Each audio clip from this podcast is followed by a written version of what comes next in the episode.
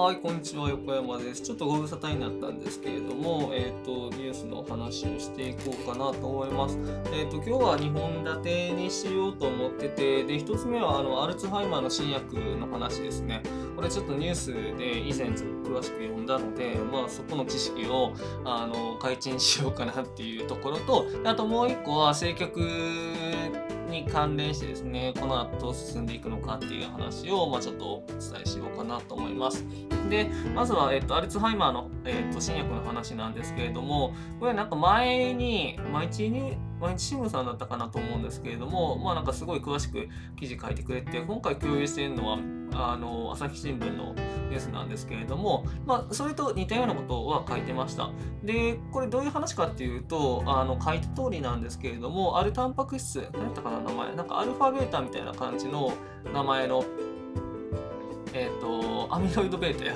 っていうあのタンパク質がその脳内に蓄積していくことによってで、ま、アルツハイマーを引き起こすのではないかっていうような話だったんですけれども、まあ、なんかそれが、えーと、本当に確実にそうなのかっていうのがちょっと微妙みたいな話になってるんですね。でアメリカでもこう、まあ、新薬承認かっていう話にはなってるんですけれどもあの追加でデータ出しなさいっていう話になっててで、まあ、それ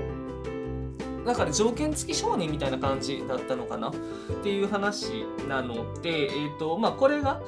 即こうアルツハイマーをアルツハイマーの治療薬になりますよっていうものではないっていうことですね。でまあアメリカで通ったとしてもその次日本での治験っていうのもありますし、まあ、結構ハードルはいくつかあるかなっていうところですね。あとまあそのいくつかあるんですけれどもその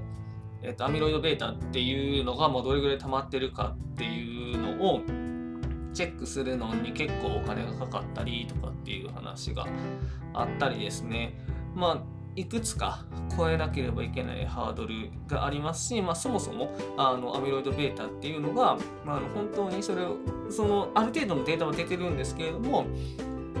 まあなんかその確固たる証拠みたいなの本当にあるのかみたいなところですね。まあ、そこの追加の調査が必要ですよっていう話になってるっていうことです。まあ、なので、えっと、ヘッドラインにもありますけれども、ゲームチェンジャーは考えにくいっていう話なので、まあ、現状その可能性の一つとして出てきてるっていうようなところだと思っておけばいいかなと思います。まあ、ただ、えっと、アルツハイマ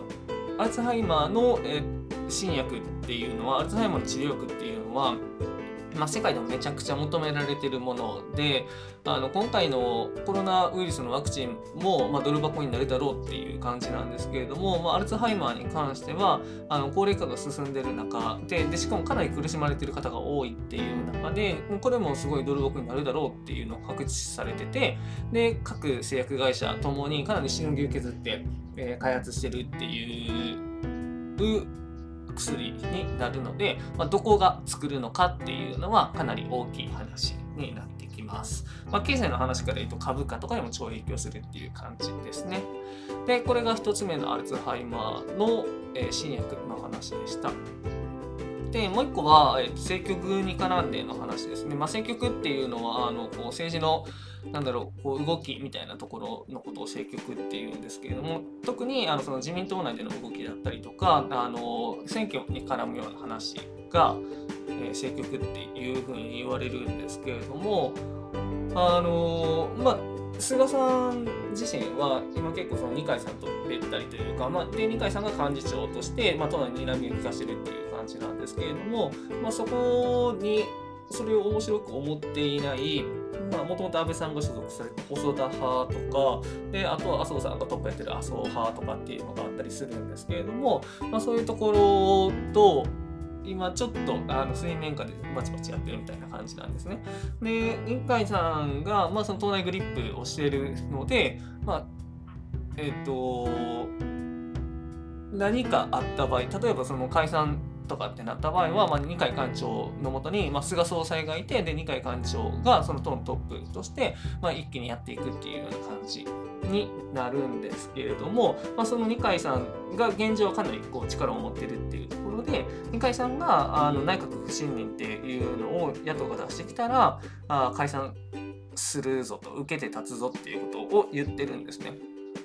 ちょっと話それるんですけどこの解散するかしないかっていうのは、まあ、総理の専権事項って言われてて、まあ、その総理が決めるっていうことになってるのでなんで二階さんがそんなあの言ってあんのっていう話になるんですけれども、まあ、その党内のパワーバランスを考えると、まあ、その二階さんが言ってるっていうのは、まあ、おかしくない話ではあるんですけれども、まあ、ちょっと実はそれおかしい話なんだよっていうのはちょっと知っててもらえればなって思うんですけれどもでまあそれをいつするのかっていうえ、ー、とまあその野党は多分この先会期末近くなってきたタイミングで、えー、解散解散じゃないわ、えー、内閣不信任案っていうのを、まあ、出すと思いますね。それはまあ否決されるんですけれども、まあ、そのいわゆる国民の代表、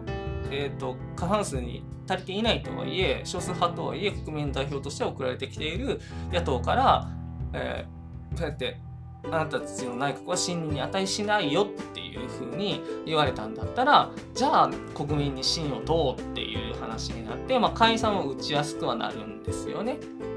大きな理由になるっていうのはまあ確かで国民に聞いてみようっていう話ですよね。っていう話にはなりやすいので、まあ、それはあるんですけれども、この間ずっと言い続けてますけど、来月もう1ヶ月切りましたけれども、7月4日には、えー、都議選の、えーはい、ということで、まあ、間違いありませんし、えー、じゃあ、じゃあ、えっ、ー、と、都議選がありますし、で、その後すぐ、あの、あれがあるんで、オリオリパラ、やるかどうか知りませんけれども、オリパラがあるので、オリパラがあって、で、その後に、あの総裁選、自民党の総裁選っていうのがあるので、まあ、スケジュールとしてはかなりカツカツ。で、まあ、都議選と同一選でもいいんじゃないかっていう話は出てるんですけれども、都議選は公明党がすごい力を入れてるので、あの米さんがねあの選挙協力してる中で、まあ、家やって言うてるんで、まあ、そこ厳しいよねっていう話になるので、まあ、ただ解散ってなったら都議選との同日選挙みたいなのがかなりあの現実に帯びてくるかなっていうのは思うんですけれども、まあ、そのあたりもちょっと考えるもんかなっていう気はしますね。っていうところなので、まあ、その国会会期末に向けてかなり慌ただしくなってきて、まあ、動きとしても面白くなってきたなっていうところですよね。まあ、面白くなってきたな、まあ、面白い、そうですね、個人的にはすごく面白がってるので、あれなんですけどっていうところですね。はい。というわけで、えっ、ー、と、ちょっとちゃんとまとまらなかったんですけれども、あのーアルツハイマー新薬っていうところと、まあ、国際機能政局っていうところについて、えー、お話しさせてもらいました。以上です。都議選がありますし、